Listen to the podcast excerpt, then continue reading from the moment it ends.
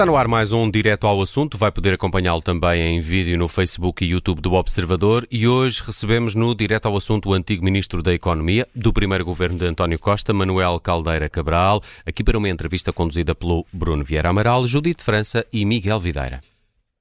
Boa tarde, bem-vindo, Manuel Caldeira Cabral. Já vamos aos números, mas antes as letras e, em particular, aquelas que serviram para anunciar ao país num comunicado do Ministério Público que o Primeiro-Ministro ia ser investigado por ter sido referenciado por suspeitas eh, de operação, eh, no âmbito da operação Influencer.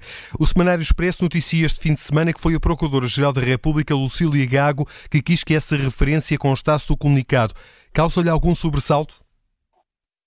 Muito boa tarde. Eh, eu penso que esta notícia causou sobressalto a todo o país e apanhou toda a gente de surpresa.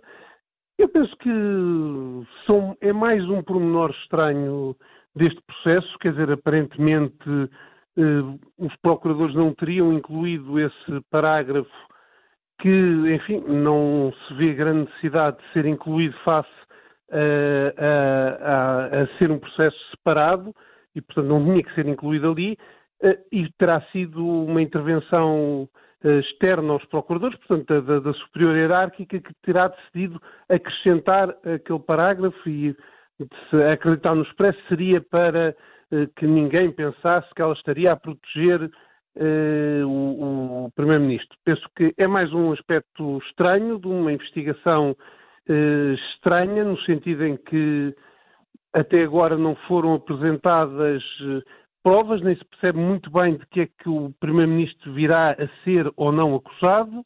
Eh, basicamente, a única coisa que foi apresentada é que, numa conversa entre outras pessoas, terão referido que o Primeiro-Ministro teria dito qualquer coisa. Eh, mas nem se percebe muito bem o quê, nem em que sentido é que essa coisa seria sequer ilegal ou não. Penso que essa, essa, é a situação deste processo, que já teve também outras coisas caricatas, de, daquela confusão entre o, o Primeiro-Ministro António Costa e o, e o, Ministro da Economia António Costa e Silva, eh, que foi mal transcrito numa gravação. Eu penso que muitos destes eh, detalhes que se vão sabendo eh, não me parece que sejam, ou não quero acreditar que sejam intencionais, mas todos juntos parecem dar a entender que há aqui um processo que está ainda pouco eh, consolidado ou pouco, eh, em termos de, de, de, execução, estaria pouco consolidado e pouco pensado, e, no entanto, avançou-se com este parágrafo, dando a entender que há uma investigação, ou lançando uma investigação publicamente, uma investigação criminal ao Primeiro-Ministro, com base uh, em factos que são, de facto, pouco, pouco pouco, uh, pouco consistentes, não é? Uh, penso, penso, eu penso que ninguém está acima de suspeitas e ninguém deve deixar de ser investigado. Penso que se havia algum indício de eventual suspeita, deveria haver uma investigação para ver se se encontravam mais indícios e acho que se encontrassem indícios suficientes do que seja, eh, se deveria então avançar para uma investigação, para uma, para uma acusação qualquer. Agora, de facto, haver toda esta crise política e uma pessoa não perceber que base não é de que é que ele é culpado, porque só, só os juízes é que, é, que, é que vão decidir se alguém é culpado ou não é culpado, mas se, de que é que se quer é ou poderá eventualmente vir a ser acusado, eh, não se percebe sequer isso e, portanto, isso fica, de facto, é estranho e é estranho algumas questões processuais, para além desses erros que podem ser desculpáveis, também eh, esta interferência direta, se a ser verdadeira, eh, no sentido de reforçar algo relativamente ao qual haveria pouca evidência, pelo menos por enquanto, e portanto, quer dizer, eh, é essa a situação em que estamos. Manuel Caldeira Cabral, deixe-me só uh, perguntar-lhe uh, se daquilo que já se conhece da investigação e que envolve uh, também ministros do governo de, de, António Costa, se acha que essas ações se inserem no quadro de uma normal ação governativa e na tentativa legítima de atrair investimento para, para o país? Eu o, o, que, o que digo aí é o que se conhece são escutas que alegadamente foram reveladas por uma das partes para prejudicar outras. As escutas que eu vi na imprensa, a maior parte delas eram relativamente vagas, não tinham nada de crime, falavam, eram pessoas a falar umas com as outras sobre que era preciso uh, fazer os processos andar. Uh, em alguns casos, eu penso que era quase a obrigação delas zelar de que isso acontecesse. Eu penso que é preciso distinguir nestas coisas, mas isso é preciso ver que outras provas é que há, para além das escutas, quer dizer, eu não acredito que fossem por escutas se não tivessem outras provas antes. E isso é que também é estranho, é, é, parece que se partiu para as escutas sem eh, aparecer nada de outros indícios que, eh, que justificassem sequer as escutas. Mas eh, eu parece-me que é normal nestes processos haver os membros do governo e as agências também que estão responsáveis pelo investimento articularem, tentarem resolver problemas. Se há um problema ambiental, tenta-se alterar o projeto, tenta-se mudar o sítio onde a coisa acontece, tenta-se uh, resolver esse problema e perceber até que ponto é que é importante, porque de facto há aqui questões em conflito. Há, há, há um investimento que penso que toda a gente concorda que é interessante para o país, se esse investimento uh, precisa uh, ou tem alguns problemas, então tem que se resolver esses problemas e penso que, por exemplo, num caso de, interesse, de, de projetos de interesse nacional, esses mecanismos são até tão previstos na lei essa intervenção. No caso de muitos outros projetos, há mecanismos de articulação entre as instituições, entre, por exemplo, a ICEP, o IAPMEI, etc., que articulam depois com os gabinetes dos ministros para, uh, para encontrar uma solução para o problema. Mas eu parece-me que isso ser dentro da normal atividade governativa e uh, não é da normal atividade governativa deste governo, é da normal atividade governativa de vários uh, outros governos uhum. anteriores, Quando com foi... vários ministros que surgiram uh, associados e a dizer que tinham uhum. feito tudo para que este projeto viesse para cá, e vários governos, e bem, e bem, tinham feito tudo dentro da lei. Deixe-me é falar óbvio. da sua experiência, porque quando foi Ministro da Economia, deparou-se com entraves burocráticos deste tipo? Claro que sim, eh, todos nós nos deparamos. Alguns entraves burocráticos porque a máquina demora tempo a responder, outros entraves burocráticos que não são propriamente entraves burocráticos, são conflitos, conflitos de interesses públicos diferentes, ou seja, eh, eu tive, por exemplo, alguns projetos em que se teve que fazer alterações, eh, em que articulámos com o Presidente da Câmara e que ele não estava no PDM, então encontrou-se outro sítio dentro do mesmo Conselho, etc tive um projeto, por exemplo, que de repente tivemos que andar, eh, andar não fui eu, mas foi a ICEP e foi o IAPMEI, etc., a tentar encontrar outras localizações para o projeto, porque um projeto que estava todo uh, pronto e a avançar bem numa Câmara, de repente percebeu-se que uma parte pequena do, do, da, da fábrica, afinal, estava dentro de uma zona de proteção. E tentou-se resolver isso movendo, mas não era possível, porque do outro lado também havia casas, havia estradas, foi uma coisa complicada e o que nós não queríamos era que o projeto de repente fosse para outra localização, mas para Espanha, ou que era alternativa nesse caso, mas encontramos outra localização, noutro Conselho, o Presidente da Câmara eh, prondia esse projeto que ia criar emprego, etc., ficou de facto, eh, enfim, eh, triste com essa situação, mas conseguiu-se encontrar outra solução. Noutros projetos, eh, eh na Recai, na, na, que era um encontro que havia entre vários ministros, liderado normalmente para, pela, pela ministra Maria Manuel Leitão Marcos, o que se fazia eram vários ministros e as várias instituições estavam presentes e o que se tentava era encontrar uh, soluções. E os problemas maiores de falta de soluções são esses conflitos que há entre dois interesses, o interesse de criar emprego e o interesse de proteger o ambiente, ou entre um interesse da saúde pública ou vários outros interesses, ou às vezes também houve alguns casos em que o problema não era haver um conflito de interesse, era não estar bem definido quem é que tinha que decidir aquilo. E muitas vezes esta instituição dizia não, isto não é da minha competência, a outra dizia mas também não é da minha, e então muitas vezes tinha que se juntar duas ou três uh, uh, instituições públicas e elas darem um parecer conjunto porque aquilo era claramente da competência das três, mas não estava bem definido há muitos aspectos desses. Então, quando se trata de investimentos inovadores, quando se trata de novas coisas que estão a acontecer, uhum. que muitas vezes caem nessas áreas. Vários interesses em conflito. Faz uhum. parte de, de, da atividade governativa. Uhum.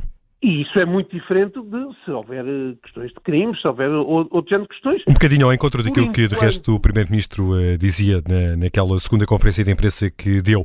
Vamos uh, mudar ligeiramente de tema. Vamos uh, passar para a decisão do Presidente da República de dissolver a Assembleia da República, convocar eleições para 10 de março, mais tarde, com o argumento que era necessário fazer aprovar o Orçamento do Estado. Um, é, era de facto importante, e é de facto importante esta aprovação do Orçamento do Estado para as estabilidade do país ou, no seu entendimento, já que a decisão do Presidente era dissolver a Assembleia da República, podia convocar eleições para mais cedo, como de resto exigiam alguns partidos? O Presidente da República poderia ter, no quadro do, do Parlamento, tentado encontrar outra solução uh, que tivesse uma maioria de apoio. Não escolheu isso, escolheu antes ser eleições e penso que foi uma decisão que ponderou no Conselho de Estado, etc., para ter maior clarificação. Poderia ter eh, escolhido, então, nesse caso, uma, uma, ir para eleições o mais rápido possível. Tinha um problema com isso, eh, e que eu penso que o próprio Presidente da República eh, reconheceu, que era, de facto, o Partido Socialista terá que fazer uma, uma eleição interna e, portanto, se fosse o mais rápido possível, não haveria tempo para esse processo. Indo para um processo eleitoral que não foi demasiado longo, mas de facto é mais longo do que é desejável de certa maneira, para, para, para, para março, para dia 10 de março, ficaria uma situação em que o governo que resulte dessas eleições, até que se forme um governo, eh, já estaremos no fim de março, depois, se esse governo começar a trabalhar muito rapidamente num orçamento, se calhar teríamos um orçamento só a meio do ano. E, portanto, eh, seria uma situação indesejável para o país, a meu ver, a dois níveis. Uma, uma das questões é este orçamento tem, por exemplo, o aumento dos salários da, da, função pública, tem o aumento das pensões. Algumas destas medidas podiam-se fazer até fora do orçamento, mas com o governo de gestão também seria mais difícil de sequer das fazer. Mas tem uma série de medidas que, de certa forma, compensam as perdas que as pessoas tiveram uh, com o aumento da inflação. Houve um aumento inesperado da inflação em 2022, que foi parcialmente compensado em 2023 e será compensado em 2024. As pessoas veriam essa, essa, essa no, no, fundo, atualização de salários, de pensões e de benefícios sociais e de várias outras coisas adiadas uh, uh, até ao verão, até junho, julho, não se sabe. E isso seria, eu penso que indesejável e que teria efeitos reais na vida das pessoas. E o recuo, deixe-me perguntar-lhe sobre o recuo uh, na subida do imposto único de circulação. Faz sentido? Isto foi fruto também da, da muita contestação que a medida, quando foi anunciada, sofreu?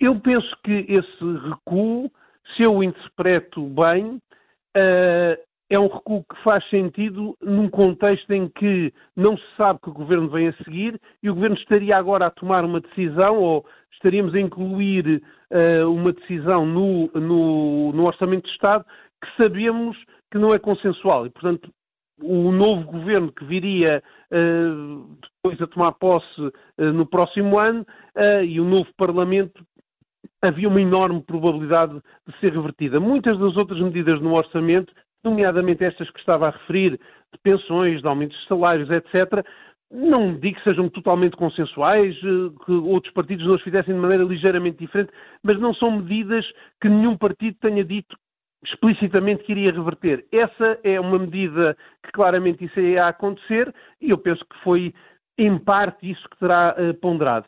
Também há quem acuse o Partido é Socialista de é... eleitoralismo, até porque também foram anunciadas progressões nas carreiras para os funcionários públicos. Eu penso que essa é claramente uma outra uh, interpretação alternativa, ou seja, ou podemos uh, dizer que de facto foi uma medida que gerou muita contestação e o governo nestas condições não a quis manter, se foi por razões eleitoralistas, se foi por razões de não estar a alterar o quadro fiscal para depois ser alterado outra vez, eh, eu penso que qualquer uma eh, poderemos encontrar até outras razões também. Eu parece-me que esta questão do orçamento há uma segunda razão pela qual eu penso que é importante que o orçamento eh, seja aprovado em termos económicos. Estamos numa conjuntura europeia de arrefecimento da economia, estamos numa conjuntura europeia em que a economia da Europa e, portanto, os nossos mercados externos estão a arrefecer. Este orçamento tem, de forma moderada, medidas que são de estímulo à atividade económica e eu penso que se as adiássemos, essas eh, significava que provavelmente teríamos uma quebra no primeiro trimestre e no segundo trimestre do ritmo da atividade económica maior, isto é, o arrefecimento que já vai acontecer e que está previsto acontecer poderia ser um arrefecimento ainda maior. Ou seja, eh, penso que nesse aspecto eh, é bom para a economia e para o andamento da economia que numa altura em que a situação externa não está a mais favorável, que não ponhamos em causa com o adiar do orçamento uh, uh, algum estímulo à economia que pode de facto ser importante. Portanto, nesse sentido, eu penso que a, medida, a, a, escolha que o Presidente da República fez, e sei que não foi uma escolha fácil, uh, penso que foi correta e penso que nesse aspecto foi correto permitir o orçamento. Também me parece a mim que o próprio maior partido da oposição e a maior parte dos outros partidos entenderam de certa maneira essa ideia e não contestaram muito, e penso que isto não inibe que, havendo uma outra maioria parlamentar no próximo ano, algumas das medidas possam ser revertidas, nomeadamente essa do IU, que seria provável que fosse revertida e, portanto, se calhar até é melhor que não esteja. Mas eu penso que algumas outras podem ser ou revertidas, ou alteradas, ou aumentadas, ou diminuídas. Isso depois dependerá uh, da nova maioria que se venha uh, a revelar no, no, Parlamento. Manuel Caldeira Cabral, estamos mesmo a chegar ao fim deste direto ao assunto. Uma pergunta para uma resposta curta. Sabendo que existe um excedente orçamental, o que é, que é preferível? Reduzir a dívida ou baixar impostos? Eu penso que uh, o que é preferível é fazer um pouco das duas coisas, ou seja, é continuar a reduzir a dívida e usar algum espaço uh, que exista para baixar impostos. Mas penso que ainda há outras prioridades que podem ser escolhidas, como melhorar os serviços públicos, aumentar os apoios sociais, etc. Entre o equilíbrio todo, eu penso que se deve continuar num caminho claro de reduzir a dívida e deve-se olhar para a necessidade de, de, possibilidade de diminuir alguns impostos, que agora a situação económica poderá não permitir que se faça tão longe, mas se deve olhar para isso, principalmente, na minha opinião, impostos sobre os fatores de produção, impostos que impactam sobre a atividade económica, penso que são esses os primeiros que se devem baixar e uh, nesses os impostos sobre o trabalho uh, e, eventualmente, também os impostos sobre o capital, de forma generalizada ou então eh, privilegiando, por exemplo, as empresas que investem, as empresas que fazem inovação e deve-se ter atenção a, a essas empresas e estimulá-las com reduções fiscais e estimular também os trabalhadores e dar mais rendimento aos trabalhadores, permitir mais rendimento aos trabalhadores com alguma redução dos impostos, mas sempre dentro dos limites que a economia, a evolução económica e a evolução das contas públicas for permitindo, com um quadro de baixar a dívida. Eu não acho que se deva uh, agora parar na baixa da dívida num contexto de juros mais altos como o que estamos. Manuel Caldeira Cabral, obrigado pela sua presença neste direto ao assunto. O antigo Ministro da Economia do primeiro governo de, uh, no primeiro governo de António Costa. Fica por aqui este último direto ao assunto da semana. Boa tarde.